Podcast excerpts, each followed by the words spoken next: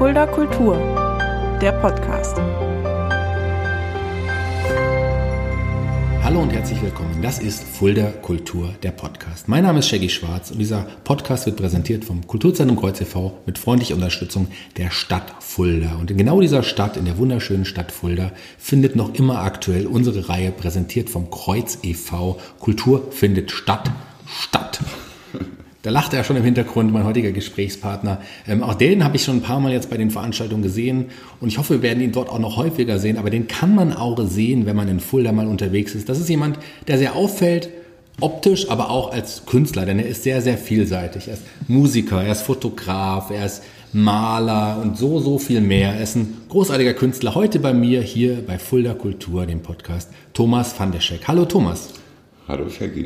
Schön, dass du da bist. Freue mich wirklich sehr, denn du hast einiges zu erzählen, einiges Spannendes zu erzählen. Ähm, du bist kein gebürtiger Fuldaer, du bist erst später nach Fulda gekommen, das ist richtig, ja? Das ist richtig. Ich bin, ich bin erst äh, 95 nach Fulda gekommen, davor habe ich in Hamburg gelebt. Aber gebürtig bin ich eigentlich Ägypter, kann man das so sagen. Also ich hatte zwar deutsche Eltern, bin aber in äh, Kairo geboren Macht einen das zum Ägypter? Ich weiß es nicht. Was steht in deinem Pass? Da steht wahrscheinlich Deutscher, oder? Da steht Deutsch drin, ja. Und du könntest Ägypter sein, wenn es anders gelaufen wäre, dein Leben möglicherweise. Ähm, aber du bist nicht Ägypter geworden. Du hast auch sehr, sehr früh, und da ähm, ist ein, eher ein tragisches Thema, ja auch äh, deinen Vater verloren. Erzähl mal ganz kurz, was da nochmal war, weil das war tatsächlich damals in den deutschen Medien auch. Ja, also mein Vater ist äh, gestorben, als ich ein, ein halbes Jahr alt war. Insofern habe ich eigentlich null Erinnerungen an ihn. Ähm, und meine Eltern hatten damals äh, in Kairo gelebt, nachdem die vorher in Karachi und Pakistan gelebt hatten.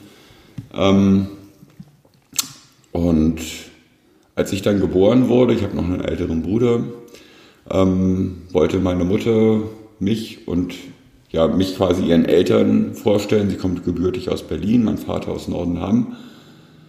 Und ähm, als ich dann geboren wurde, hat meine Mutter meinem Vater das Versprechen abgerungen, seine Abenteuer, sein abenteuerliches Leben, Expeditionen und wo er sein Leben aufs Spiel setzt, äh, aufzugeben, weil er jetzt Verantwortung übernehmen muss. Hat er auch gemacht, also hat, die, also hat das Versprechen abgegeben. Ja, und als sie dann geplant hat, nach Berlin zu fahren mit meinem Bruder und mit mir, hat er im Geheimen eine neue Expedition geplant, wo er versucht hat, mehrere Leute zu begeistern, die mit ihm äh, durch die Katara-Senke zur Oase Siva führen sollte. Ähm, das ist irgendwie eine Strecke, die ist damals Rommels mit seinen Leuten gegangen. Und er ist das auch schon mal alleine gegangen. Also Insofern dachte er irgendwie, er kennt sich da aus und wollte jetzt einfach nochmal Leute mitnehmen. Ja, diese Expedition hat, äh, ist dann eigentlich leider fehlgeschlagen. Also die gesamte Expeditionsgruppe ist dabei äh, auf halber Strecke verdurstet, weil die Autos, mit denen sie losgefahren sind, in einer Salzwüste stecken geblieben sind haben versucht, die mehrfach wieder flott zu machen. Die Wagen sind aber immer wieder in dieser Salz, Wüste eingebrochen. Und dann haben sie beschlossen, zu Fuß weiterzugehen. Und ähm, dafür hatten sie halt nicht ausreichend Proviant, genügend Wasser dabei und haben das dann halt leider nicht überlebt. Tragisch. Ihr seid dann aber auch nicht in Kairo geblieben, sondern ihr seid dann relativ schnell auch dann nach Deutschland gezogen. Ja gut, mein Vater hat damals für äh, Siemens im Auftrag der ägyptischen Regierung gearbeitet, hat Schiffe und Flugzeuge gebaut und meine Mutter hätte sich das Leben in Kairo alleine ja gar nicht leisten können. Also die musste halt wieder dahin, wo ihre Wurzeln quasi sind, wo sie gehofft hat, wieder ein bisschen äh, auch Unterstützung zu bekommen, was sie aber nicht gekriegt hat. Wir standen dann da mit 70, 70 Mark Waisenrente, nee, Witwenrente, Witwenrente für zwei Kinder und sich selbst irgendwie und musste dann halt ganz schnell auch arbeiten gehen. Wie gesagt, ich war ja erst ein halbes Jahr alt, bin dann gleich in die Kinderkrippe gekommen und ja, war eigentlich nicht sehr schön. Seid ihr dann damals schon nach Berlin gezogen oder, oder wo ging es erst? Wir sind Berlin? direkt nach Berlin gezogen, ja. Da du, bist du dann quasi aufgewachsen? Bis ich sechs war und dann hat meine Mutter einen neuen Mann, meinen jetzigen Stiefvater, kennengelernt und, ähm, und mit dem sind wir dann nach Hamburg gezogen, dann nochmal von Hamburg nach Essen-Kettwig und dann wieder von Essen-Kettwig zurück nach Hamburg und ähm, ja, und ich selber dann irgendwann alleine nach Fulda.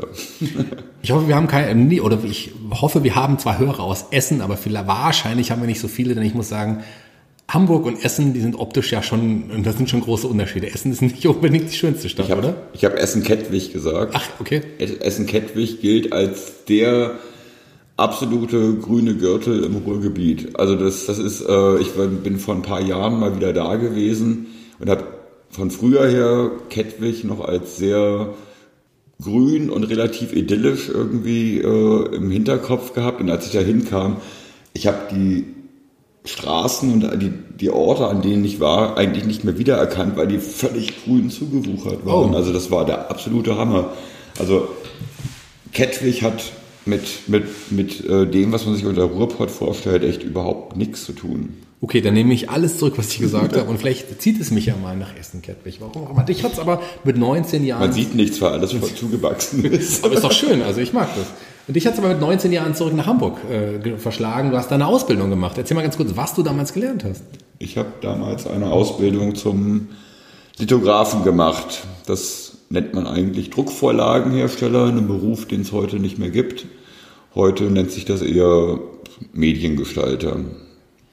Du hast dann aber in Hamburg auch nach der Ausbildung dann auch als Tontechniker gearbeitet erstmal. Ja, und zwar für Klassikradio und für Radio Hamburg und für eine Firma, die nannte sich Radio Marketing Service.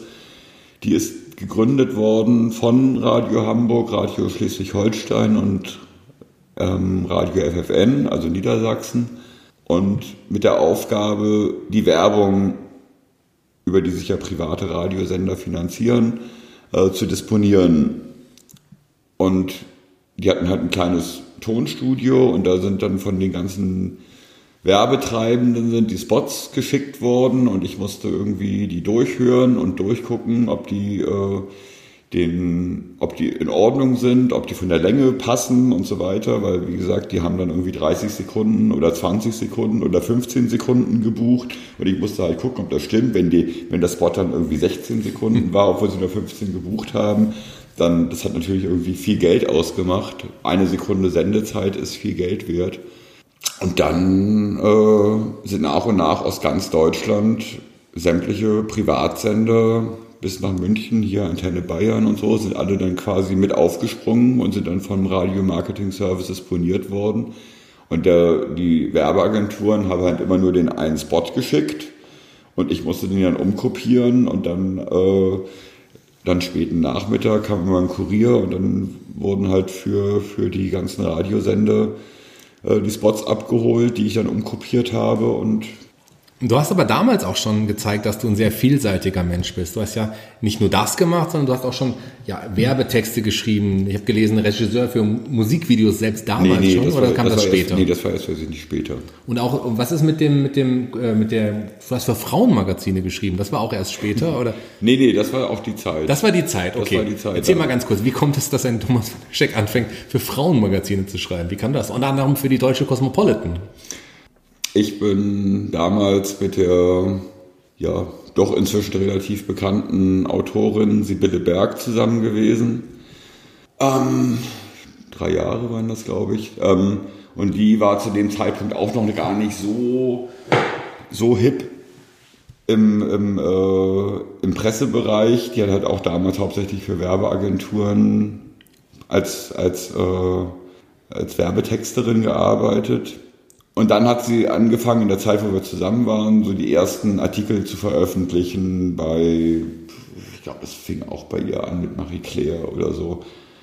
Und da habe ich gedacht, irgendwie, pff, das kann ich auch. Das kann ich auch. Diese solche Art von Geschichten irgendwie, das kann ich auch. Naja, und dann habe ich mich halt irgendwie hingesetzt und äh, habe mir sowas ausgedacht. Das waren dann irgendwie immer so kolumnenartige Geschichten. Zum Beispiel für Marie Claire habe ich dann mal eine Geschichte geschrieben, ich verliebe mich in einen Baum und welche Vorzüge hat ein Baum gegenüber einer Frau? Zum Beispiel, was weiß ich, er kann nicht weggehen irgendwie und bla bla bla. diese Kolumne ist so gut angekommen, dass ich daraufhin von Pro7 in irgendwelche Talksendungen eingeladen worden bin. Also das, das war schon alles sehr, sehr strange. Aber das war auch letztendlich der Trennungsgrund von mir und Sibylle, weil sie einfach das Gefühl hatte, ähm, und da hat sie vielleicht auch ein Stück weit recht gehabt, ich bin so auf ihren Zug aufgesprungen und habe angefangen, sie zu kopieren. Also der, der, der ewige Kopist.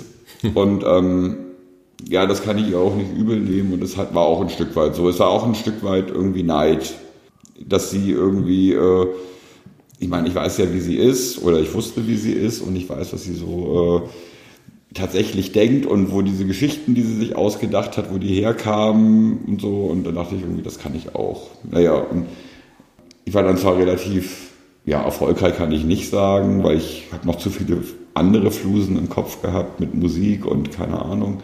Aber das wollte ich auch mitnehmen, Kolumnen für Frauenmagazine schreiben und das ging ja wie gesagt auch ganz gut, aber habe das dann irgendwann auch nicht mehr weiterverfolgt. Eine der Flusen, die du auf jeden Fall damals auch im, im, Kopf möglicherweise hattest, war ja auch das Fotografieren. Das kam mir dann auch noch irgendwie. Nee, dazu, das, das da bin ich wie, wie, wie. Das war, das war, das wolltest du auf jeden Fall machen. Nee, nee, nee, nee, nee, nee, da bin ich auch, wie, wie sagt man, wie der, Dings zum Hund, nee, wie, Knochen zum Hund. Wie der Knochen zum Hund genau. gekommen. Genau. Äh, das hat dich quasi gefunden. Ich war irgendwie auf einer Party und dann war ich da mit einem Menschen ziemlich intensiv im Gespräch.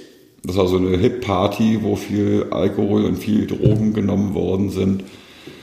Und ähm, und da hat er mir erzählt, ja, ich bin erfolgreicher Werbefotograf irgendwie und, und Fashionfotograf und hier geil irgendwie, ich verdiene mit jedem Auftrag, den ich habe, irgendwie 5000 Mark und, und, und bin voll ausgebucht und ich fliege in die Karibik und, und, ähm, und er sucht auch noch männliche Modelle. Es gibt immer so viele weibliche, aber männliche Modelle gibt es kaum irgendwie und ob ich nicht Lust hätte, ähm, für ihn Modell zu stehen. Und dann dachte ich mir, ist er schwul oder so? Keine Ahnung, was, was geht er? Aber dachte mir, okay, ja, kann ich ja mal machen, bin ja für alles offen. Bin dann zu ihm ins Studio, er hat mit, mit mir Fotos gemacht. Ja, waren die besten Fotos, die bis dato jemals von mir gemacht worden sind. Aber es hat mich überhaupt nicht gereizt, selber als Modell tätig zu sein. Aber ich fand das Ganze drumherum unglaublich geil. Also die, diese Studioatmosphäre und, und und das mit dem Licht setzen und der Kamera und so. Und dann haben die auch zu ihm anschließend gesagt, also als Modell habe ich da echt keinen Bock, aber das, was du da machst, da habe ich Bock drauf. Und dann hat er gesagt, ja, hast du Lust äh, für mich äh, mal eine Zeit lang als Assistent tätig zu sein? Und er hat gesagt, ja, das finde ich sehr gut. Und dann habe ich ein Jahr lang für ihn Assistenz gemacht und Studioorganisation. Ich habe wirklich alles alles, alles gemacht. Äh, ähm, von, von Lichtsätzen, Hintergründe bauen, alles organisieren, die Mo Modelle koordinieren, äh, Licht einstellen. Ich brauchte ihm im Endeffekt, er brauchte nur noch ans Set kommen, die Kamera nehmen, da war auch schon der Film drin, wir haben damals noch analog fotografiert und er brauchte eigentlich wirklich nur noch auf den Knopf drücken, weil ich habe auch schon den Winkel rausgesucht, aus dem er fotografieren soll und so weiter, was irgendwie am besten aussehen könnte. Ja, und das haben wir halt ein Jahr lang zusammen gemacht. Und dann hat sich aber erstmal wieder weg von der Fotografie getrieben, so ein bisschen. Genau. Weil dann kam ja auch noch ein weiterer, ja, ein weiteres Standbein von dir hinzu, was dich auch bis heute immer noch begleitet und was auch immer schon ein Hobby von dir war, die Musik. Das hast du ja auch ein bisschen dann professioneller nein, noch abgetrieben. Nein, da muss ich ganz klar widersprechen. Das ist kein Hobby. Das okay, ist das ist dein, das ist, das ist eine absolute Leidenschaft. Das ist, ist es die das Leidenschaft nicht, Nummer das eins? nicht zum Spaß. Ist es die Leidenschaft Nummer eins? Oder? Ja, das ist ja. die Leidenschaft Nummer Musik eins. ist die Leidenschaft immer, Nummer eins. Von immer. Musik hat mir mein Leben gerettet, aber das ist eine andere Geschichte. aber damals war es noch ein Hobby. Nein. Damals war es schon die Leidenschaft. Das war das halt ganz genauso die Leidenschaft damals schon.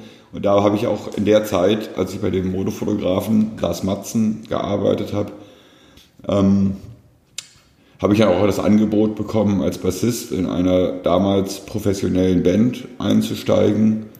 Und das habe ich natürlich sofort wahrgenommen. Ja. Und ja. das war die Band Cancer Barrack, wo wir einen wunderbaren Hit hatten mit dem Song Beischlaf mit 60 Kilogramm Hackfleisch. ja, Ähm, wir kommen am Ende des, äh, Podcasts dann dazu, dass ein Song für die äh, Play Playliste, also der wird es wahrscheinlich nicht sein. Der wird es nicht werden. Der wird es nicht sein, das hast du jetzt schon mal gesagt. Aber da bist du ja eine Zeit geblieben und hast dann aber auch dann tatsächlich schon auch mit Musik, aber mit anderer Musik auch ein bisschen Geld schon äh, verdient. Ähm, Stichwort EMI. Genau. Ach ja. Ähm, Cancer Barrack war auf der Suche nach einem neuen Label und wir haben dann ähm, zusammen mit der Agent Werbeagentur Scholz Friends eine, eine Kampagne entwickelt, wo wir so viele Labels wie möglich äh, für einen Showtermin an einen Tisch bringen wollten. Diese Kampagne war sehr, sehr erfolgreich. Wir haben von 20 Labels, die wir angeschrieben haben, dann tatsächlich an dem Abend 17 Labels am Tisch gehabt. Und ähm, und es war, wie es im Bilderbuch steht, wir kamen von der Bühne und dann war der A&R-Manager, also Artist and Repertoire, ähm, die verantwortlich sind fürs Casting von neuen Künstlern, von der ähm, Metronom hinter der Bühne. Die gehörten damals zur Polydor-Gruppe. Ähm, und hat gesagt, ja, komm morgen zu uns irgendwie in, in, ins Büro und wir, wir besprechen dann über alles. Wir besprechen dann alles. Und dann kamen wir da bei dem ins Büro und am nächsten Tag und hat er gesagt, ja, was ihr da gemacht habt auf der Bühne, hat mir irgendwie mega gut gefallen, aber ich weiß ja nicht, was ihr an neuem Material habt. Wisst, wisst ihr was? Ich gebe euch jetzt 5000 Mark, geht mal ins Studio, nehmt mal drei neue Songs auf.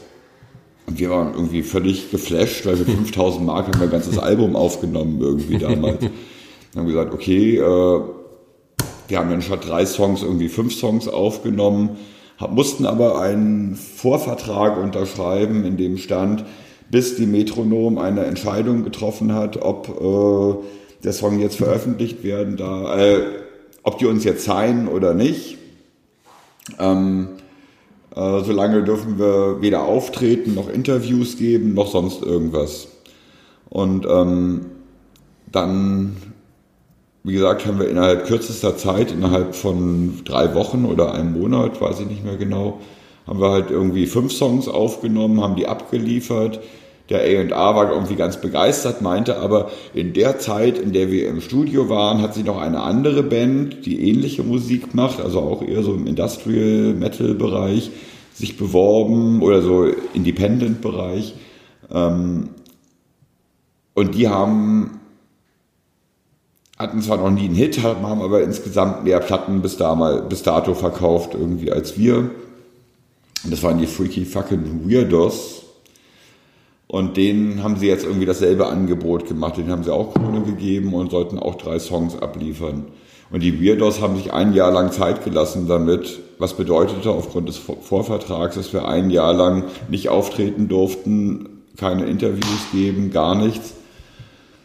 Ähm, und in der Zeit habe ich dann angefangen mit dem Produzenten von Cancer Barrack ähm, ein Solo-Projekt zu starten. Da kam gerade Cotton Eye Joe von den Rednecks raus und dann dachte ich, und auch die ganzen Mittelalter, äh, Alter, äh, Mittelalter-Märkte fingen damals an zu boomen. Und da habe ich gesagt, hier komm, lass uns irgendwie einen Song machen, der charttauglich ist, ähm, der so Richtung Cotton Eye Joe geht, aber nicht irgendwie Country, sondern Mittelalter zum Thema hat. Ja, und wir waren noch im Studio. Während wir im Studio waren, kam die Emi. Der Song war irgendwie noch gar nicht fertig und haben uns den Song aus der Hand gerissen. Und irgendwann, ich meine, wenn man solche chartorientierten Geschichten macht, dann sind die nach drei Monaten eigentlich gegessen. Die müssten dann veröffentlicht sein, weil dann innerhalb von drei Monaten, vier Monaten verändert sich, das hat jedenfalls damals, das Musikgenre so dermaßen im, im, im Chartbereich, dass, äh, dass dann drei Monate, vier Monate alter Song eigentlich gar nicht mehr aktuell ist. Ja, und die EMI hat es halt nicht veröffentlicht und irgendwann haben wir über unseren Verlag erfahren, dass die EMI das aufgekauft hat, um es vom Markt zu nehmen, ähm, um sich selbst für die Projekte, in die sie Geld, Geld investiert haben, ähm, sich nicht das Wasser abgraben zu lassen. Und dann war das halt einfach nur so ein Schubladenprojekt und hat die EMI halt als, als Steuerabschreibung benutzt. Aber- was sehr schade war. Klar, schade wahrscheinlich, aber du hast dafür äh, einiges an Geld bekommen damals irgendwie. Ja, ich habe dafür einen Batzen Geld gekriegt und von dem bin ich dann auch nach Fulda gegangen. Genau. Ähm, Cancer Barrack war damals dann auch vorbei quasi für dich. Dann. Das Jahr hat, das Jahr, wo wir nichts tun konnten, hat Cancer Barrack nicht überlebt. Okay. Ja. Du hast es gerade gesagt und äh, lass mich die Frage nochmal ausholen, da ich als Das ist jetzt gebürtiger... auch mit Corona-Zeiten irgendwie. Wenn jetzt die Kulturszene ein Jahr irgendwie ein Aus hat, das werden so viele nicht überleben. Ja, dazu, auf Corona werden wir sicherlich auch noch zu sprechen kommen, kommen müssen leider, da kommen wir nicht dran vorbei. Ähm, ich bin ja gebürtiger Fuldaer, ich habe mal eine Zeit in Berlin gewohnt, bin wieder gerne nach Fulda zurückgekommen, weil Fulda einfach eine wunder wunderschöne Stadt ist. Also ich kann dir die Frage jederzeit beantworten, aber du als gebürtig in Kairo, gelebt in einem schönen Teil von Hessen, so, Ja, genau. ge- gelebt in Hamburg, hast jetzt Batzen Geld in der Hand und denkst dir, so, ich gehe jetzt, mach, fang jetzt ein neues Leben an. Warum Fulda? Weil Fulda einen Vorteil gegenüber vielen anderen Städten hatte. Fulda hatte eine Sperrstunde. Und ähm, Ich bin gespannt, warum das jetzt der Vorteil ist, weil es ist etwas, worauf viele Fuldaer sicherlich, gerade äh, Jüngere, sicherlich oft geschimpft haben. Was ist der Vorteil einer Sperrstunde für dich? sehr gut, wenn man irgendwie, wie ich damals in Hamburg, die Nacht zum Tag gemacht hat und dann auch einmal ein Batzen Geld in der Hand hat und, und sich ja, die Freiheit hat zu überlegen, wo kann ich jetzt irgendwie wohnen. Und ich einfach die Schnauze voll hatte von nur Party und, und nur irgendwie Nachtleben und keine Ahnung. Ich habe mich wirklich danach gesehnt, mal wieder ein bisschen Struktur in mein Leben zu bekommen. Und da hat sich dann eine Stadt wie Fulda mit, mit, äh, mit Sperrstunde einfach angeboten, weil ich früh schlafen gehen konnte, weil es, weil ich, weil es gar keine Alternativen gab und aufgrund dessen dann irgendwann auch in der Lage war, wieder früh aufstehen zu können. Und dadurch hat sich mein ganzer Lebensrhythmus verändert. Und auch jetzt, wo die Sperrstunden sich gelockert haben in Fulda, habe ich das irgendwie aufrechterhalten. Ich stehe um 7 Uhr morgens auf, ganz diszipliniert, auch am Wochenende. Und in der Regel gehe ich so gegen 1, 2 Uhr ins Bett. Sechs Stunden Schlaf reichen mir völlig. Ja, einer der Gründe für Fulda, aber Fulda, ein anderer Grund ist natürlich, dass Fulda eine wunderschöne Stadt ist, sicherlich. Genau, deswegen, ich hatte alternativ neben Fulda noch Ingolstadt. Eine weitere Prämisse war, es muss eine Stadt sein, wo ich auch Leute kenne, die mir, ich wollte eigentlich nur ein halbes Jahr woanders hin, die in der Lage sind, mir äh, ein möbliertes Zimmer oder sowas zu besorgen. Ja, und das war halt, wie gesagt, in Fulda und Ingolstadt gegeben alles aber habe mich dann tatsächlich doch eher für Fulda entschieden. Eigentlich nicht wegen der Stadt, weil Ingolstadt ist auch sehr schön, aber die Umgebung um Fulda rum, die Rhön und so weiter, das fand ich halt sehr, sehr schön. Und da und Ingolstadt hat, hat halt im Umfeld irgendwie wirklich nichts zu bieten. Fulda natürlich schon, das hast du sehr schön gesagt. Du bist in Fulda dann gewesen und hast dich erstmal umgeschaut, was bringt das Leben, wohin führt mich das Leben? Und dann kam plötzlich noch ein weiterer Aspekt dazu, die Malerei. Erzähl mal ganz kurz, das ist ja auch durch Zufall irgendwie zu dir gekommen. Ja, wie eigentlich fast alles in meinem Ja, Leben. das ist auch ersta- erstaunlich, aber auch, auch da ähm, hast du ja sogar ähm, ja, ein bisschen Erfolg am Anfang gehabt. Erzähl mal, wie kam es dazu? Weil du bist ja, hast, Das ich hab, tut dir jetzt scheiße, wenn du sagst, so am Anfang hast du Erfolg gehabt, aber dann Also meine ich das nicht. Aber du warst ja, also wir haben ja bisher jetzt noch nicht über die Malerei geredet. Und Jetzt kommst du nach Fulda und bist plötzlich Maler durch Zufall. Wie kam das? Erzähl mal. Ja, also äh, ich kam nach Fulda und habe halt zu der Zeit halt wirklich vom Schreiben noch gelebt für Frauenmagazine und so weiter. Und ich hatte dann einen Auftrag von dem Magazin Freundin und die wollten unbedingt, dass ich äh, statt einer Kolumne, wie ich es ja sonst normalerweise für die Magazine gemacht habe, eine, ein Radio, nee Quatsch, ein Telefoninterview mache mit einer Survival-Trainerin.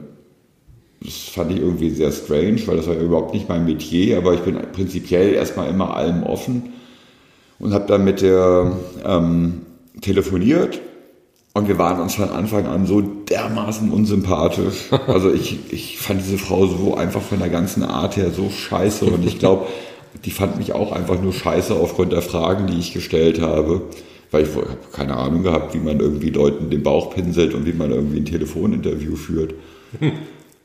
Was dann aber letztendlich zur Folge hatte, dass ich eine Schreibblockade bekommen habe. Ich konnte an diesem fucking Artikel irgendwie nicht weiterarbeiten. Und war aber auch völlig ausgebremst, irgendwie eine Idee für, im Kopf zu bekommen für eine andere Geschichte, die ich in einem anderen Magazin anbieten konnte. Also ich war völlig out of order und es war irgendwie Sommer und, ähm, und der Kühlschrank war leer und ich bin durch Fulda gelaufen und dann kam ich, das hieß, das war damals die Galerie Schröer am Peterstor, die gibt's heute nicht mehr, kam ich da vorbei und da war ein Schild draußen, da stand drauf, heute Abend äh, Vernissage mit Ulrich Barnickel, Mario Sareno und für mich war nur ausschlaggebend Vernissage, weil ich konnte mich erinnern, auf Vernissagen, äh, die ich in Hamburg mitgemacht habe, gibt's immer was zu trinken und Schnittchen. So, also bin ich dahin, weil ich irgendwie Hunger hatte und tatsächlich, es gab genug zu trinken, es gab genug Schnittchen und dann waren wir auch in der entsprechenden äh, Laune. Dann, die Gäste waren mittlerweile gegangen, die beiden Künstler, die Galeristen, andere Künstler noch wie Adam Marian Pete, der leider inzwischen nicht mehr in Fulda, sondern in Mallorca lebt, waren da und haben da in der lauen Sommernacht im Vorhof gesessen zur Galerie. Und dann kam die Galeristin, die schon ja, schon ein bisschen angetüdelt gewesen ist, meinte dann zu mir, ja, was machen Sie denn so? Und bevor ich antworten konnte, meinte Adam, der, der malt auch. Und sie, ach, Sie malen auch. Äh, interessant, was malen Sie denn so? Und bevor ich wieder antworten konnte, meinte Adam, ja, der malt große schwarze Bilder. und dann meinte sie, oh, unter großen schwarzen Bildern kann ich mir ja gar nichts vorstellen. Irgend haben Sie nicht auch Lust, mal bei mir auszustellen? Und da habe ich erst gemerkt, irgendwie, äh, wie angetüdelt die Frau gewesen ist. Aber ich wahrscheinlich nicht weniger, weil ich habe gesagt, ja, hätte ich Bock drauf. Aber ich habe noch nie ein einziges schwarzes Bild gemalt und ich hatte auch überhaupt keine Idee davon, wie so ein schwarzes Bild aussehen soll. Und dann bin ich am nächsten Tag zu Adam gegangen, hab, der wohnte damals auf Schloss Fasanerie und habe zu ihm gesagt, hier, das hast du mir eingebrockt, du musst mir jetzt helfen, ich brauche Räume, wo ich Bilder malen kann, das mache ich jetzt bei dir. Und er hat gesagt, ja, überhaupt kein Problem. Und dann haben wir drei Monate, eine fantastische drei Monate, muss ich sagen, auf Schloss Adolfs Eck, ist ja Fasanerie, ja, Schloss Adolfs Eck verbracht. Ich habe an meinem Konzept gearbeitet, habe das mit Adam durchgesprochen, ob das brauchbar ist haben Experimente gemacht, irgendwie vor irgendwelchen Reitstellen, haben wir da irgendwie äh, irgendwelche Holzplatten auf den Boden geworfen, haben Experimente gemacht. Und, äh, und, und dann nach getaner Arbeit haben wir schön zusammen gegessen mit, mit seiner Frau damals und seinem Kind. Und, und Adam und ich sind dann noch mit einer Flasche Wein irgendwie nachts über das Gelände von der Fasanerie gelaufen und haben viel geschnackt und so. Das war echt eine coole, coole Zeit. Ja, und dann irgendwann war eine Idee da für diese schwarze Bilder und es war auch ein Konzept da und, und dann fing ich an, die Bilder zu produzieren, hatte dann bis zum Ausstellungstermin 15 schwarze Bilder fertig. Und die Galerie ging über drei Etagen und wir haben die irgendwie gut positioniert und habe auch noch eine Preisliste geschrieben mit völlig überteuerten, völlig horrenden Preisen, weil irgendwie die Bilder habe ich schon, schon irgendwie ernst genommen, aber die Art, wie ich meine Preispolitik hat mir dann irgendwie doch bewiesen, dass ich das nicht wirklich ernst nehme. Also die waren völlig überzogen. Du hast aber einige verkauft. Ich, hab, ich wollte irgendwie 1500 bis 3000, 3000 Mark für einen, so ein, eines dieser Bilder. Und dann kam die Vernissage und äh, und habe dann irgendwie ganz, ganz viele Kleinkünstler, die ich kannte, aus ganz Deutschland eingeladen, damit die da Feuer spucken, Jonglage machen, irgendwie tanzen, keine Ahnung. Ich habe mir das vorgestellt über diese drei Etagen, wie so ein, wie durch Fernsehprogramme zeppen, die, egal wo die Leute hinkommen, überall passiert irgendwas. Immer nur mit dem einen Zweck, um von meinen Bildern abzulenken. Hat aber nicht so richtig geklappt, weil am Ende des Abends hatte ich dann äh, drei von den schwarzen Bildern verkauft für diese überteuerten Preise und dann im Laufe der Ausstellung insgesamt dann halt fünf. Und dann dachte ich mir, hey, davon kann man irgendwie doch leben. und habe dann ja erstmal eine ganze Zeit, dann habe ich das Schreiben tatsächlich aufgegeben und habe dann angefangen, äh, schwarze Bilder zu produzieren. Große schwarze Bilder. Große schwarze Bilder. große schwarze Bilder. Wie lange hat es gedauert, nochmal ganz genau, von der Aussage, ja, der malt große schwarze Bilder bis zur Ausstellung? drei Monate. Drei Monate, genau. Also tatsächlich Monate, hast du dann da diese 15 Bilder gemalt und ja. Wahnsinn. Ähm, verrückt, oder? So wie, wie das Leben so einen hinführt.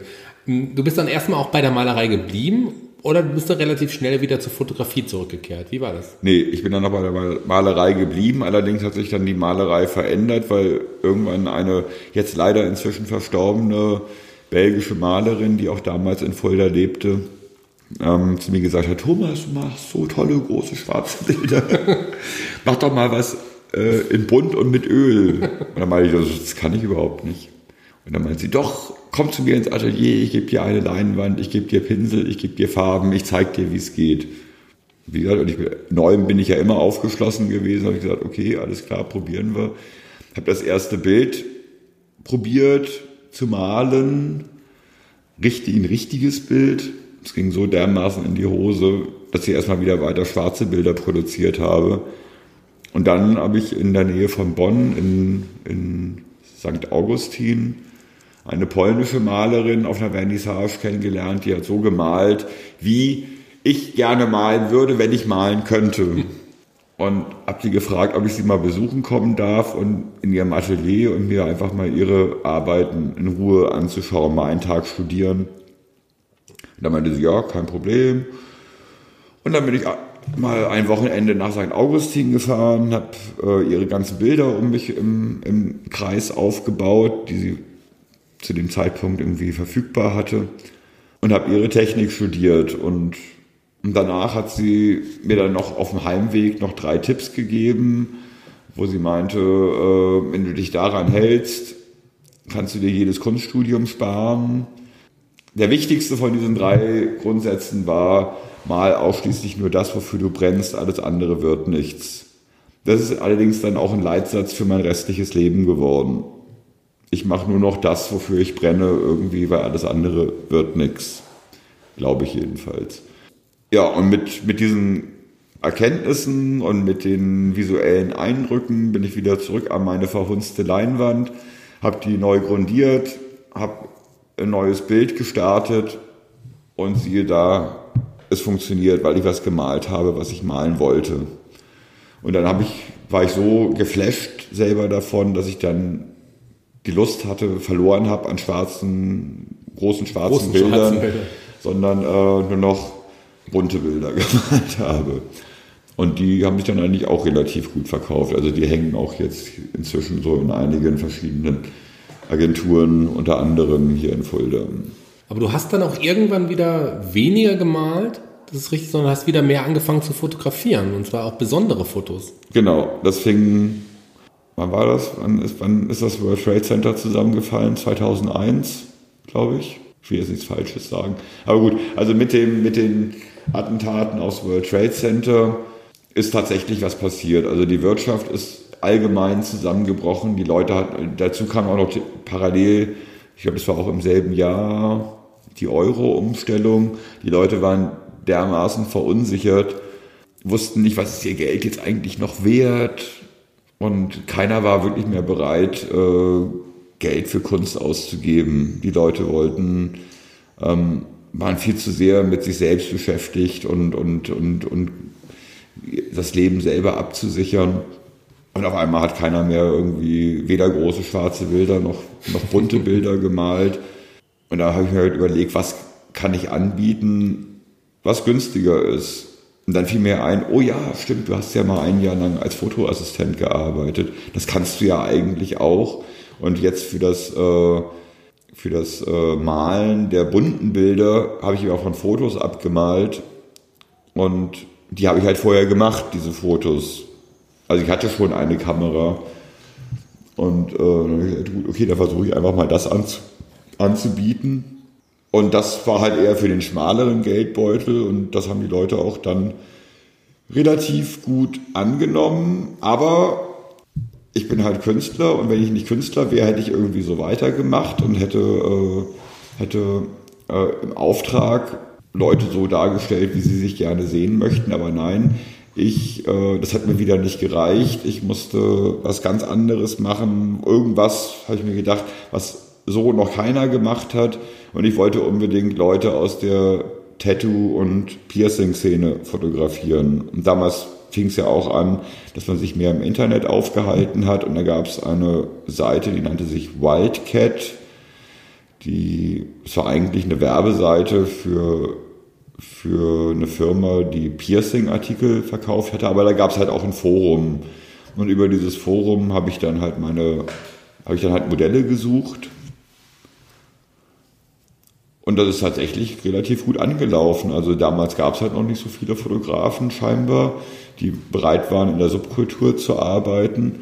Und dann sind die Leute wirklich aus ganz Deutschland und aus der Schweiz und Österreich angereist irgendwie, um sich von mir fotografieren zu lassen. Aber irgendwie waren meine Bilder auch anders. Also das, äh, das war eigentlich gar nicht so die Absicht. Ich wollte eigentlich nur Tattoo-Piercing-Bilder machen.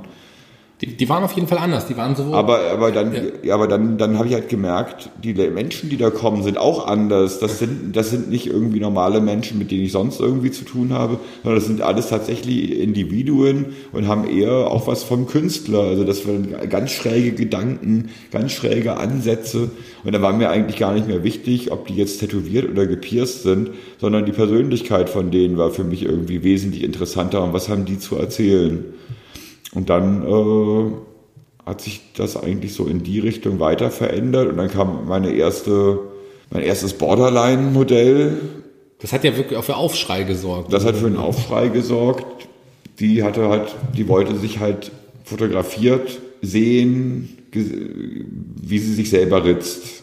Da dachte ich mir, oh, abgefahren irgendwie und habe ja selber irgendwie auch Hemmungen gehabt, darf ich das jetzt irgendwie und keine Ahnung, aber mir gesagt, scheißegal, das ist Kunst. Und wenn sie das will und ich meine, ich nötige, nötige sie ja nicht zu irgendwas, machen wir. Ja, und wie gesagt, und dieses Bild hat wirklich für einen Aufschrei gesorgt. Und auf einmal ist mir die Tür eingerannt worden von Leuten mit Borderline-Syndrom, die sich alle fotografieren lassen wollten und alle ihre Selbstverletzungsmacken irgendwie zeigen wollten. Und dann gab es natürlich auch die Gegenfraktion von denen irgendwie, das darf man nicht, sowas darf man nicht zeigen, oh Gott, oh Gott, oh Gott, oh Gott. Aber das waren letztendlich dann die, die dafür gesorgt haben, dass die Sachen wirklich ins Gespräch kamen und auch bekannt wurden, wodurch ich dann auch einen Verlag bekommen habe, im Endeffekt durch die Kontroverse, die, die gesagt haben, das darf, sowas darf nicht existieren, die haben, sind eigentlich für meinen Erfolg als Fotograf verantwortlich. Deine Bilder waren gleichzeitig obskur, gleichzeitig erotisch, ähm, ja, erotisch habe ich sie nie empfunden. Aber man kann sie als erotisch, also Tun viele, ja, ja, aber ich selber fand das, fand das immer, das als erotisch zu sehen, habe ich immer als pervers okay, empfunden. Satirisch erotisch oder ja, satirisch surreal, so in der Art. Ähm, ja. Provokativ definitiv Provokativ, auch, das waren sie definitiv auch. Und äh, du hast ja da auch zwei Bildbände sind ja quasi auch entstanden, die du mir netterweise übrigens zum Gespräch mitgebracht hast, wo ich mich sehr freue. In der Vorbereitung zum Podcast habe ich viel darüber gelesen gehabt, aber jetzt endlich auch in den Händen halten zu dürfen, hat mich wirklich sehr, sehr gefreut. Und du hast unter anderem über dein Bildband sprechen wir gleich, aber auch zum Beispiel Katsuni, das ist ja tatsächlich zu der Zeit auch ein bekannter Pornostar gewesen. Kennst du die noch? Ich kenne die tatsächlich noch. Du guckst Pornofilme? Ich gucke natürlich, weil ähm, ich, äh, ich, interessiere mich, habe mich damals, klingt jetzt irgendwie, äh, Pornoindustrie ist ein sehr, sehr, klar, äh, dreckiges Business, aber auch ein sehr interessantes Business mit auch schillernden Charakteren. Und ich interessiere mich sehr für schillernde Charaktere, dadurch natürlich auch, äh, auch für die Pornoindustrie, warum auch nicht? Also, wie kam da äh, der, der, der Kontakt und äh, wie kam die Idee zu den Bildbänden? Zwei Fragen auf einmal. Okay, dann muss ich erstmal die mit den Bildbänden beantworten. Wie gesagt, habe ich ja eigentlich fast schon beantwortet, weil ich gesagt habe, ähm, die, die eigentlich anti eingestellt waren gegen meine Bilder und da auf die Barrikaden gegangen sind, die haben eigentlich erst dafür gesorgt, dass die Bilder in, in Fokus der Aufmerksamkeit gerutscht sind, woraufhin dann ein Verlag kam und mit mir den ersten Bildband machen wollte. Und der ist hat sich scheinbar relativ gut verkauft, woraufhin dann für den zweiten Bildband ein anderer Verlag kam und, äh, und, das, und den zweiten Bildband machen wollte, der dann halt tatsächlich noch sich, sich noch besser verkauft hat. Und über die Verkäufe der Bildbände und über die, das Bekanntwerden der Fotos bin ich dann aber immer mehr weggerutscht von diesem Tattoo-Piercing-Ding sondern plötzlich war ich irgendwie der Fotograf, der die gesamte Fotografie in der Gothic-Szene revolutioniert hat. Damals gab es halt irgendwie immer meistens nur Schwarz-Weiß-Bilder auf Friedhöfen, vor Kirchen und so weiter und auf einmal kommt einer an und macht äh, farbige Fotos und Bilder, die eigentlich eher so an schon fast an Mangas erinnern, überästhetisiert, woraufhin dann auch einige Bands, wie zum Beispiel das, die Band Das Ich, auf mich zukamen und von, von mir Fotos wollten oder halt verschiedene Gothic-Magazine wie Orcus und Sonic Seducer und, und Gothic-Magazin, die wollten dann halt Bilder und wollten, haben dann irgendwie auch immer so CD-Compilations rausgebracht, wo dann irgendwie meine Fotos drauf waren oder wo wir extra Fotostrecken dafür gemacht haben. Und dann ist äh, über, sag mal so, wenn jemand noch sehr jung ist, habe ich, war so mein Eindruck, dann ist er in der Gothic-Szene. Wenn er dann irgendwann erwachsen wird oder älter wird, dann switcht er in die Fetisch-Szene. und, äh, und plötzlich kamen halt verschiedene Fetisch-Klamottenproduzenten und wollten mit mir halt äh, Kataloge machen von ihren Klamotten und wollten halt meinen Stil, meine, meine klare Linie und meinen Witz, den ich in den Bildern habe. Und da habe ich dann sehr lange mit Fetish Universe aus Rosenheim zusammengearbeitet, was super toll gewesen ist, die Zusammenarbeit.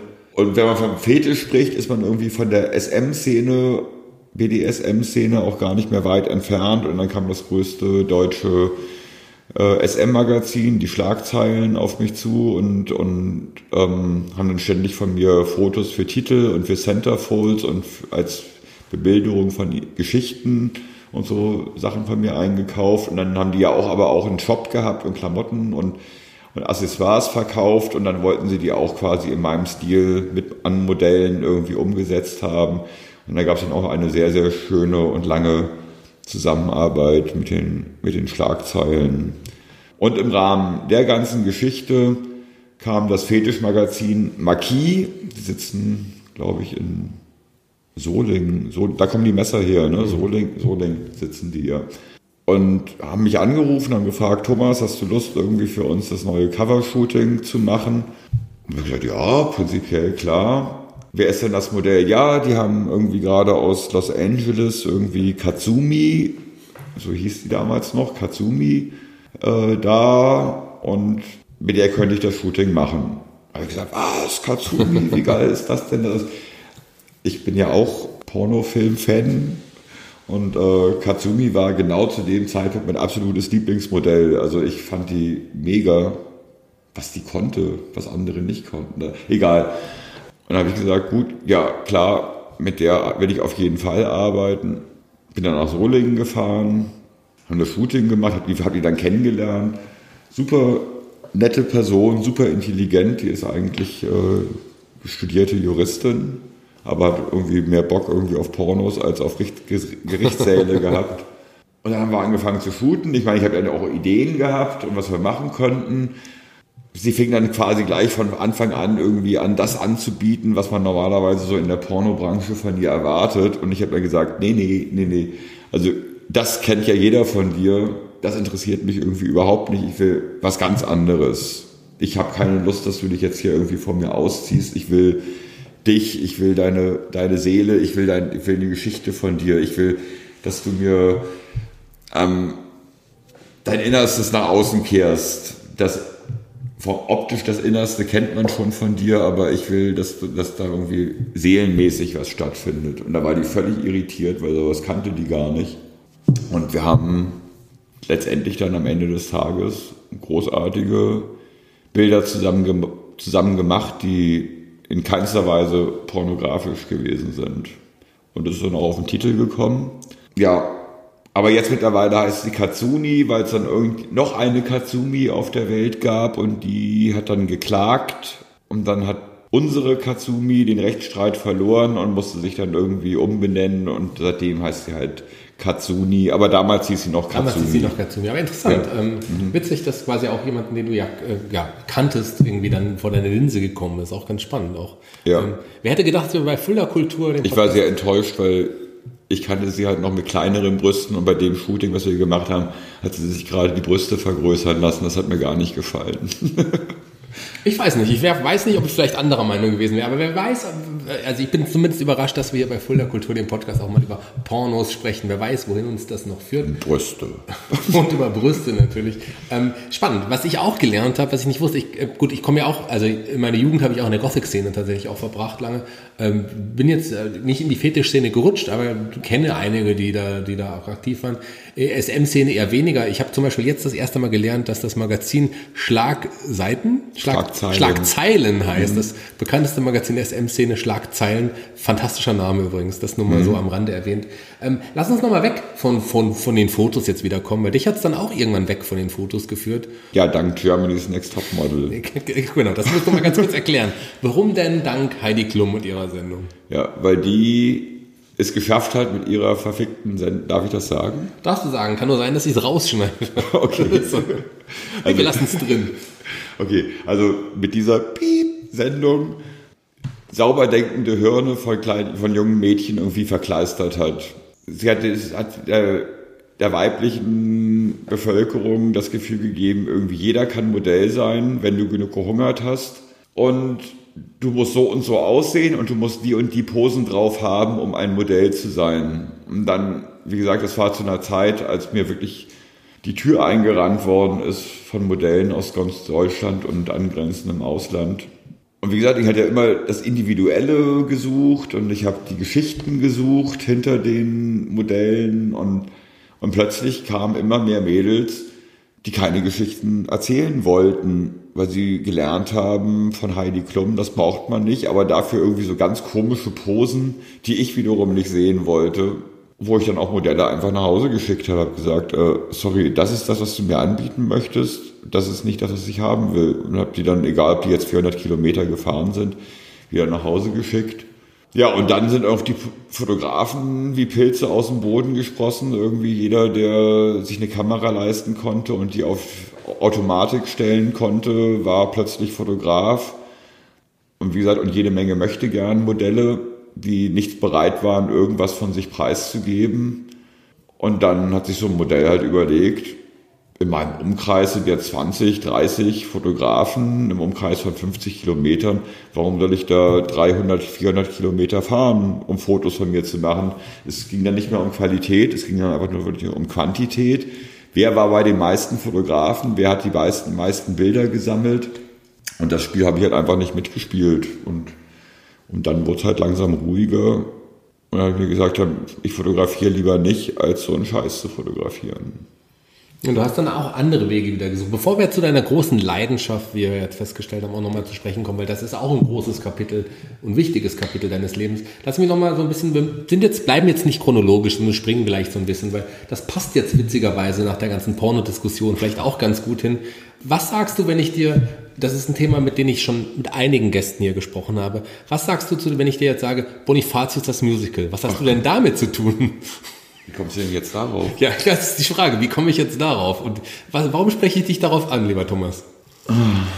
Ja, ein leidiges Thema. Also, ich habe damals zusammen mit Dennis Martin und Zeno Diegelmann die Musical Produktionsfirma Zelle 36 gegründet und die wurde gegründet zu dem Zweck, zum 1250-jährigen Bestehen oder äh, was war das, 1250-jährige Todesfeier oder keine Ahnung, irgendwas mit Bonifatius. Irgendwas mit Bonifatius ähm, auf jeden Fall. Ein Bonifatius-Musical zu schreiben, weil der Event irgendwie ganz groß und voll da gefeiert werden sollte und wir dachten, da können wir irgendwie mitmischen. Ja, und das war nicht nur eine Schnapsidee, sondern das hat sich dann in, innerhalb wir hatten halt eine Vorlaufzeit von, glaube ich, zwei, zweieinhalb Jahren, äh, uns da wirklich reingehängt, haben uns äh, eine Synopsis überlegt, haben da irgendwie halt, also ich würde eher sagen Storyboard, also keine Ahnung, die Geschichte ausgedacht, haben jede Menge Songs geschrieben, hauptsächlich Dennis, aber von mir war auch einiges dabei und ich habe vor allem irgendwie Texte für Songs geschrieben, habe das Bonifatius Logo zu dem Musical entwickelt, was dann irgendwie auf allen Fahnen damals irgendwie von in Fulda von oben herab geprangt hat. Und bin allerdings und da werde ich jetzt auch nicht weiter drauf eingehen. Ähm, zwei Wochen bevor es äh, an die Öffentlichkeit ging, äh, bin ich plötzlich irgendwie aus der Gruppe rausgeschmissen worden. Und ähm, ja, und seitdem haben leider die, die äh, meine damaligen Mitstreiter und ich halt ein Disput, der irgendwie noch bis heute läuft. Du warst ja trotzdem jetzt bei der Premiere auf dem, auf dem ähm, Domplatz, jetzt also Open Air, warst du ja auch da. Mhm. Da war ich auch da. Das wollte ich mir nicht geben lassen, irgendwie die Songs, an denen ich mitgeschrieben habe, auf so einer Bühne zu sehen mit einem, glaube ich, 200 Mann starken Chor und so mit einem richtigen Orchester. Früher war, ja, früher war ja immer alles Playback. Mir das auch tatsächlich äh, mal anzuschauen. Also das hat mich schon sehr gereizt und das war auch ein sehr erhebendes Gefühl, muss ich sagen, so die eigenen Songs dann in so einer Kulisse zu sehen. Kann ich mir vorstellen. Dann lass uns doch das Thema ganz auch geschwind wechseln. Ich habe es vorhin schon mal angesprochen. Äh, es passt chronologisch jetzt auch nicht unbedingt, aber du äh, machst ja so viel und ich habe es schon gesagt, du bist auch Regisseur für Werbevideos irgendwie. Wie kam das und was hast du da so genau gemacht? Ich erinnere mich an ein bestimmtes Werbevideo, was ich gerne auch noch ansprechen würde. Aber ja. erstmal so, wie kam, wie kam das? Äh, was, was machst du da genau? Na gut, ich habe ja halt, wie gesagt, damals geschrieben und habe dann auch als Werbetexter gearbeitet für verschiedene äh, Agenturen und habe da halt auch, ähm, weil es ja gar nicht so weit weg war, weil ich ja schon für eine Firma gearbeitet habe, die Funkspots disponiert hat für verschiedene Radiosender, habe ich natürlich irgendwann auch, äh, natürlich nicht, also ich habe dann auch angefangen, Funkspots zu schreiben und als Regisseur im Studio irgendwie umzusetzen. Und als ich dann anfing mit der Fotografie und dann weiter mit Videos auch gearbeitet habe und meine Fotografie, wenn ich mit den Modellen gearbeitet habe, auch eher schon die Arbeit von einem Regisseur gewesen ist. Ich habe mich immer als eher, nie als Fotograf, ich habe mich immer irgendwie als Regisseur gesehen und die Kamera ist eigentlich der Pinsel oder mit dem ich male, mit dem ich arbeite. War es eigentlich nicht, war ich nicht weit davon entfernt, quasi auch äh, äh, videomäßig halt Werbespots zu machen. Aber da arbeitest du ja meist nie alleine, sondern da arbeitest du in einem Team und da wird auch die Idee für, das, äh, für die Geschichte ähm, gemeinsam entworfen. Und mittlerweile arbeite ich dann auch bei solchen Geschichten eher wirklich als Regisseur und gar nicht mehr als Kameramann, sondern äh, ich schreibe dann auf das Skript, das Storyboard und mache dann die Regie und habe dann halt äh, sehr gute Leute, mit denen ich dann halt zusammenarbeite. Auch gute Künstler und Darsteller, will ich mal sagen, denn ich erinnere mich ja, an wie dich zum Beispiel. Wie mich zum Beispiel, das ist, ja. was ich ansprechen wollte. Wir haben zusammen ein Werbevideo gedreht und das hat unglaublich Spaß gemacht. Ich fand, äh, das hast du sehr, sehr gut gemacht. Ich habe mich sehr wohl gefühlt. Äh, ähm, das war mein erster Werbespot quasi, den ich gedreht habe. Ja, aber dafür hast du es auch großartig umgesetzt. Also ich habe selten jemanden so unsportlich verschwitzt gesehen wie dich. Also das war perfekt, genauso wie wir es gebraucht haben. Da wollen wir gar nicht erwähnen, um was für ein Werbespot es ging. Das ist ein anderes Thema. Kommen wir jetzt endlich auch noch, noch zurück zu, dein, zu deiner Leidenschaft. Du hast es gesagt, Musik ist deine Leidenschaft und ein ganz wichtiger Bestandteil war lange Zeit auch die bekannte Industrial Metal Band Hellomatic. Erzähl mal was, was ist Hellomatic genau, wie kam es und ihr hattet ja auch wirkliche Erfolge. Und dann kam irgendwann das abrupte Ende. Das ist vielleicht auch kein schönes Thema für dich, aber sollen, fangen wir chronologisch an. Hellomatic, wann wurden die gegründet und, und ähm, ja. Ja, als ich nach Fulda kam, wie gesagt, hatte ich ja zuletzt in der Band Cancer Barrack gespielt. Und als ich nach Fulda kam, dachte ich mir, ich möchte gern, möchte auf Musik nicht verzichten. Ich brauche jetzt hier Leute, mit denen ich quasi da anknüpfen kann, wo ich mit Cancer Barrack aufgehört habe. Und ähm, Fulda ist aber leider musikalisch zu dem Zeitpunkt so dermaßen hinterm Mond gewesen. Also ich würde sagen, der ganzen restlichen Welt oder Deutschland um 20 Jahre hinterhergehinkt. Wenn ich das Thema Industrial oder Industrial Rock oder Metal angesprochen habe, bin ich auf absolutes Unverständnis gestoßen. Und ähm, damals, was die Leute kannten, war Blues, Soul und Funk. Alles so was in den 80er Jahren irgendwie cool gewesen ist. Das war so das Level von Fulda.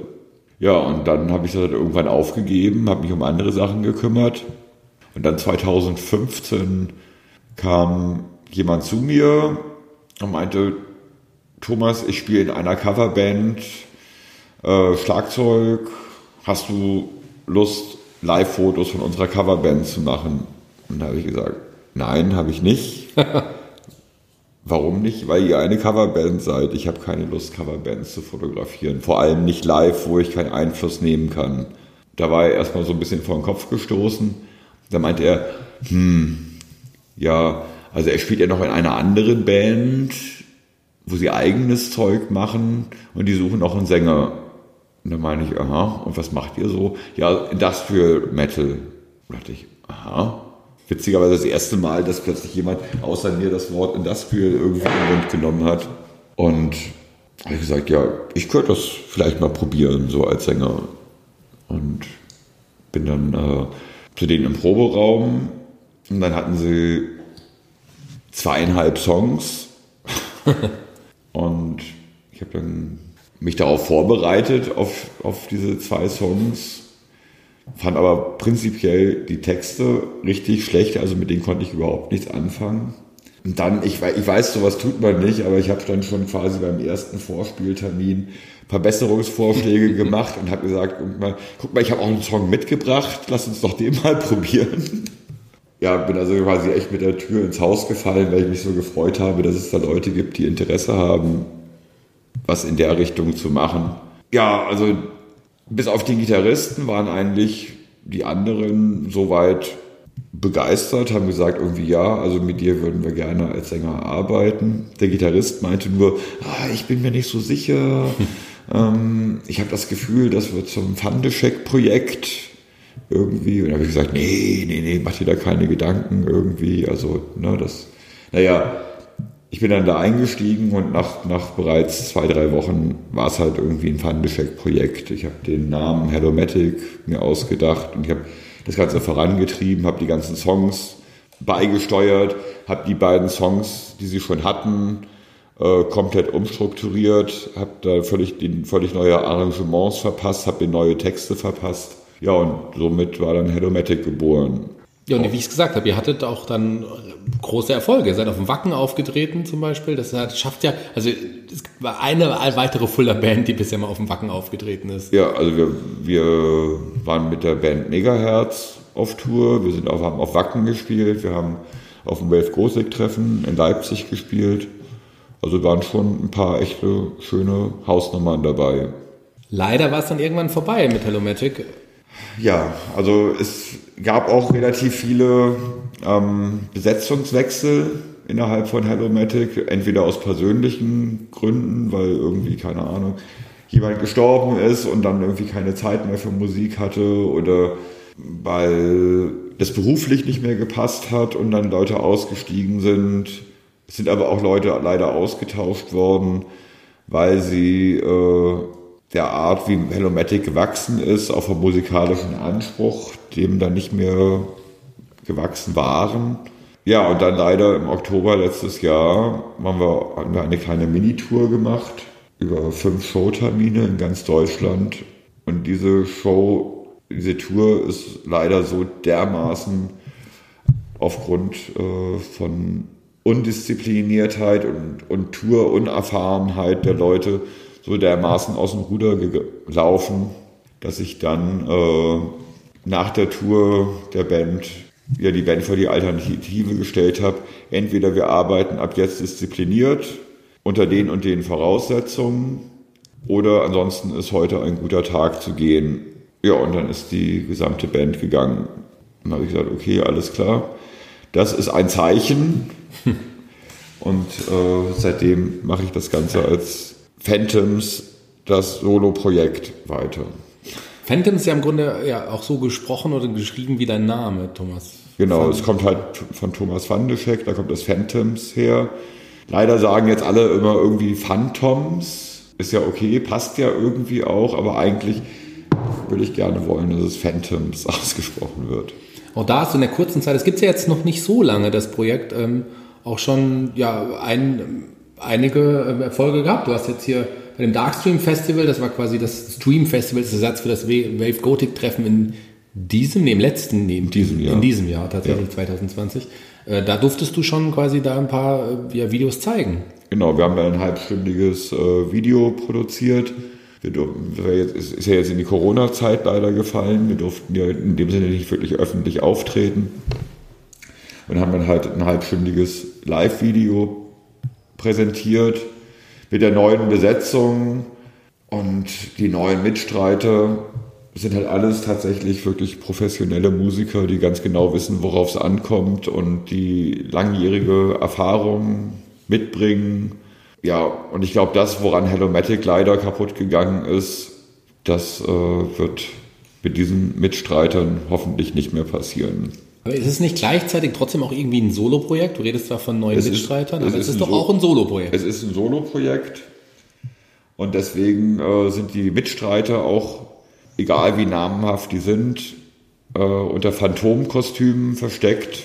Man weiß im Endeffekt nicht, wer drunter steckt und das möchte ich auch gerne, dass es so lange wie möglich als äh, ein Geheimnis bleibt. Also ist die einzige Person, die wirklich zu erkennen ist auf der Bühne, bin ich. Spannend, spannendes Projekt. Ich, ähm, in, ja, in, um den Kreis zu meinem letzten Podcast mit Anne Baum zu schließen, ich glaube, es sind nicht die Amigos Teil des Projektes ähm, Phantoms. Da wäre ich mir jetzt nicht so oh. sicher. Und auch nicht der Dr. Marc Benecke ist auch nicht dabei? Unter einem Phantomkostüm sehen alle Menschen gleich Aber mit Marc Benecke hast du auch eine Verbindung. Den kennt man ja auch. Ja, Marc Benecke ist ein, ein Freund von mir. Ich würde jetzt nicht sagen, ein guter Freund, da differenziere ich nochmal. Andere würden jetzt vielleicht sagen, ja, das ist ein guter Freund. Nee, ist ein, ist ein Freund von mir, ja. Kein Freund von dir ist äh, Corona. Das haben wir jetzt eben mehrmals schon angesprochen. Plötzlich kam Corona doch, und hat. Doch, doch, doch. Corona ist auch ein Freund von mir. Was hat dir dein neuer Freund Corona gebracht? Corona hat mich so dermaßen out of order gesetzt, dass irgendwie wirklich keine Verdienstmöglichkeiten mehr da waren. Egal, was ich quasi äh, für hochtrabende Ziele gehabt habe, erstmal völlig auf Eis gelegt worden bin. Aber durch diese neu gewonnene Ruhe und innere Einkehr ähm, habe ich, und da bin ich Corona mega dankbar für, die Zeit gehabt, mich mit japanischen Animes auseinanderzusetzen und habe mich auf die Suche nach meinem inneren Kind, auf die Suche nach meinem inneren Kind gemacht. Ja. Du hast japanische Animes angesprochen. Ich weiß ja, wir haben im Vorgespräch auch schon mal kurz drüber geredet. Ich bin ja auch wirklich ein sehr film- und sehr interessierter Mensch und habe mich nie wirklich verschlossen vor japanischen Animes. Gerade so das Studio Ghibli ist quasi so das Nonplusultra. Was Ghibli so, ist Gott. Ghibli ja. ist Gott, was man so in dem Bereich irgendwie ja. kennt. Haben fantastische Filme geschaffen, wie, wir haben es schon gesagt, äh, die letzten Glühwürmchen, einer, wenn nicht sogar, wie du es gesagt hast, der traurigste Film aller Zeiten. Ich glaube, der ist von 88 oder so, selbst da schon solche 85. Filme. 85 sogar. Also, aber auch in den letzten Jahren auch Oscar-Gewinner geschaffen, Mononoke, das wandelnde Schloss und was es da alles gab. Ähm, also wirklich ein fantastisches Studio. Du hast aber erst sehr spät, du hast gesagt, jetzt erst wegen Corona dahin gefunden. Genau, jetzt quasi Ende März durch die neu gewonnene Zeit habe ich, äh, bin ich durch Zufall auf einen Studio Ghibli-Film gestoßen und habe mir den angeschaut und es hat mich echt geflasht. Und das war tatsächlich mein Einstieg, waren die letzten Glühwürmchen. Der Film, ich habe ihn gesehen, ich war alleine, da konnte ich es mir irgendwie auch leisten. Ich habe äh, Schloss und Wasser geheult irgendwie. Also ich, das hat, der Film hat mich so fertig gemacht, der hat mich so zerstört. Und, das, und aus dieser aus Zerstörung heraus ist ja was Göttliches. Das sind ja die göttlichen Attribute, zerstören und erschaffen. Aus dieser Zerstörung ist was Neues erschaffen. Und zwar halt die Begeisterung, einerseits die Begeisterung für diese Art von Filmen, aber auch die Bereitschaft und die Offenheit, sich damit wirklich auseinanderzusetzen. Ich bin früher schon mit Ghibli in Berührung gekommen. Das habe ich dann immer abgelehnt, habe gesagt, das ist doch Kinderkacke. Aber jetzt ist plötzlich auf einmal die Offenheit, die Bereitschaft dafür da gewesen. Und mit dieser Bereitschaft merke ich auf einmal, dass eine riesengroße Sehnsucht in mir ist, eine, was, eine, eine kindliche Sehnsucht überhaupt die, die darum weint, eigentlich nie wirklich eine Kindheit gehabt zu haben, so wie mein Leben verlief. Und jetzt äh, habe ich den Eindruck, das hole ich gerade nach und damit einhergehend bemühe ich mich gerade um mehr Authentizität in meinem Leben und auch wesentlich offener mit Gefühlen einfach umzugehen. Hast du, wahrscheinlich hast du innere Dämonen, die dich dein Leben lang schon begleiten, ja. kann man das so sagen? Ja. Mhm.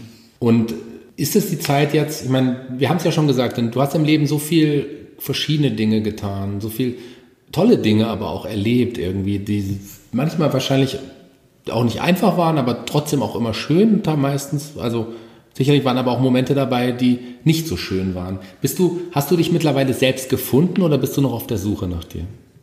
Nee, also ich bin noch weit davon entfernt, mich selbst gefunden zu haben, natürlich. Aber durch die Corona-Zeit lerne ich gerade eine neue Seite von mir kennen und, ähm, und auf der Suche nach mir selbst bin ich da einfach jetzt, denke ich mal, ein ganzes Stück tatsächlich weitergekommen gefühlt. Also wenn ich das Gefühl hatte, so die letzten Jahre bin ich doch eher so ein bisschen, bin ich auf der Stelle getreten, habe ich das Gefühl, jetzt geht es irgendwie weiter. Ich habe keine Ahnung, wo die Reise hingeht, aber Veränderung ist immer gut. Und ich möchte das gar nicht bewerten. Ist das jetzt, äh, ist das, was früher war, schlecht oder gut gewesen? Wird das, was kommen wird, gut oder schlecht sein? Für irgendwas ist es immer gut. Für irgendwas ist es immer gut. Ja, spannend, äh, spannende Wendung auch nochmal im Podcast. Ähm, von den Pornos, von den ganzen anderen Sachen, jetzt hin zu ja, leicht philosophischen, an, an, angehauchten Momenten. Sehr, sehr schön. Ich freue mich, also freue mich wirklich sehr, sehr, dass du da bist. Wir, sind, wir kommen auch langsam äh, zum Ende. Ich möchte gerne noch eine andere, ja, ich würde auch fast sagen, wahrscheinlich Leidenschaft von dir ansprechen. Eine letzte noch, bevor wir ähm, zum Ende kommen. Äh, das Kochen. Das Kochen ist auch ein wichtiger Teil. Was sage ich denn dazu? Weil da ich finde, über Kochen darf man irgendwie gar nicht so viel erzählen. Das muss man, dazu muss man eingeladen werden, das muss man irgendwie probieren und schmecken. Und so habe ich es ja im Endeffekt auch kennengelernt. Ich bin eingeladen worden, habe gesehen, wie Leute irgendwie kochen und war irgendwie völlig geflasht, wie es schmeckt und, äh, und dachte mir, das möchte ich irgendwie auch können. Einfach auf einem anderen Level zu kochen, als wenn man halt so normal irgendwie essen geht. Ja, und mittlerweile mache ich das so leidenschaftlich, dass ich tatsächlich, wenn mir jemand sagt, äh, komm, lass mal essen gehen, ich halt mal sage, oh nö, lass, lass uns doch lieber selber kochen. Irgendwie finde ich jetzt irgendwie geiler. Und es schmeckt mir irgendwie auch mittlerweile, wenn ich zu Hause bin und selber was mache, irgendwie wesentlich besser. Und ich finde es halt unglaublich spannend, mit dem Kochen Ausflüge in die gesamte Welt zu machen. Indische Küche, was es da an Gewürzen gibt, äh, ist der Hammer. Jetzt bin ich auch durch die Ghibli-Filme und durch, durch, durch die Animes ähm, in, die, in die japanische Küche eingestiegen, die wieder so ganz anders funktioniert, die eigentlich kaum was mit Chinesisch und Koreanisch und, und äh, Thailändisch zu tun hat. Das ist, ich bin, ich, es geht mir gar nicht eigentlich ums Essen, es geht ums Kochen, es geht um das Meditative und beim Kochen quasi schon merken, wow, das wird jetzt irgendwie was richtig Gesundes und, und einfach anhand, anhand der Zutaten, die man da reinmacht und wie, wie es gegart oder gekocht oder angebraten wird, da weißt du ja im Endeffekt schon, oder ich weiß das dann schon, ist das eine gesunde Angelegenheit oder nicht. Und was ich aber prinzipiell nicht mache, da bin, kommt wieder der Künstler in mir durch. Ich probiere nie beim Kochen. Ich weigere mich, wenn ich jetzt sage, wie, ist die, ist die Soße jetzt so okay? Ich müsste jetzt eigentlich mal probieren. Nein. Ich verlasse mich da völlig auf meine Intuition, genau die richtige Menge an Gewürzen reingetan zu haben äh, und verlasse mich darauf, dass es perfekt ist, so wie es jetzt ist. Und, äh, und wenn dann, wenn ich dann Leute zum Essen einlade und denen diese unprobierten Geschichten vorsetze, stoßen die eigentlich nur auf Gegenliebe. Und wenn ich es dann selber probiere, mit den anderen gemeinsam, muss ich auch sagen, ja, das sind Sachen, wo ich mir selber tatsächlich auf die Schulter klopfe. Das tue ich eigentlich bei kaum irgendwelchen Dingen, die ich selber mache. Da bin ich dann auch sehr selbstkritisch. Aber beim Kochen, da lobe ich mich dann schon gerne selber. ja, Kochen hat, wie du es gesagt hast, was Meditatives. Und ähm, ich habe dich in meinem Podcast eingeladen und jetzt, du hast es schon vorher gesagt, du lädst mich natürlich auch zum Essen ein. Da freue ich mich natürlich sehr. Ja. Ähm, Kochen ist auch so ein bisschen auch ein bisschen, ja, wenn man so will, und das sagen wir jetzt mal abschließend, eine Metapher für dein Leben. Das ist ja auch so ein bisschen so ein, so ein Ausprobieren, so ein Suchen, Finden und durch, genau. durch Zufall dann auch was, was tolle Sachen erreichen, aber auch durch Arbeit. Kochen genau. ist ja auch was Schönes. Und Kochen ist niemals vergeudete Zeit. Wenn ich jetzt irgendwie äh, ähm, weiß, ich hab, muss für heute Abend ein Essen zubereiten, und ich gehe vormittags einkaufen und dann sitze ich schon ab 12 Uhr mittags äh, in der Küche und, und bereite vor, damit das Essen für 19 oder 20 Uhr fertig ist, dann ist das niemals vergeudete Zeit. Absolut, das hast du sehr, sehr schön gesagt. Lieber Thomas, vielen, vielen Dank, dass du hier zu Gast warst bei Fulda Kultur, dem Podcast. Abschließend, wie jeder Gast, darfst du natürlich noch einen Song aussuchen für die Spotify-Playliste. Ja, das äh, habe ich getan und ich habe den Song über meine momentan große Heldin und mein, mein Vorbild für mein erstmal weiteres zukünftiges Leben ausgewählt. Ähm, der, das Main Theme aus dem Film Ponyo on the Cliff by the Sea. Und äh, ich liebe dieses Lied und ich liebe Ponyo und, und ja, und ich freue mich, dass ich hier gewesen sein durfte und ich habe Prosecco getrunken und ich war nicht mehr so aufgeregt wie vorher. Ich normalerweise für Interviews lasse ich mir die Fragen immer vorher schicken, damit ich weiß, worauf, worauf ich mich vorbereiten kann. Aber ich fand das eigentlich sehr angenehm. Ich fand das auch sehr, sehr angenehm und der Song hat mich wirklich, also ich habe ja schon viele Wünsche hier, viele Songs gehabt. Das, ist, das hat mich wirklich sehr, sehr überrascht und hat auch nochmal gezeigt, was für ein facettenreicher Mensch und Künstler du bist. Und es hat ich habe dich super gerne eingeladen. Es hat unglaublich Spaß gemacht, mit dir darüber zu reden. Und ich glaube, das müssen wir irgendwann in irgendeiner Art und Weise anders auf jeden Fall nochmal fortsetzen. Vielen Dank, dass du da warst, lieber Thomas. Ähm, vielen Dank, dass ihr alle zugehört habt. Das war ein super interessanter Podcast. Mir hat sehr, sehr viel Spaß gemacht. Ich sage jetzt schon mal bis zum nächsten Mal, aber du darfst die Abschlussworte an unsere Hörer sprechen. Dankeschön. Mein Abschlusswort an euch alle ist Arigato.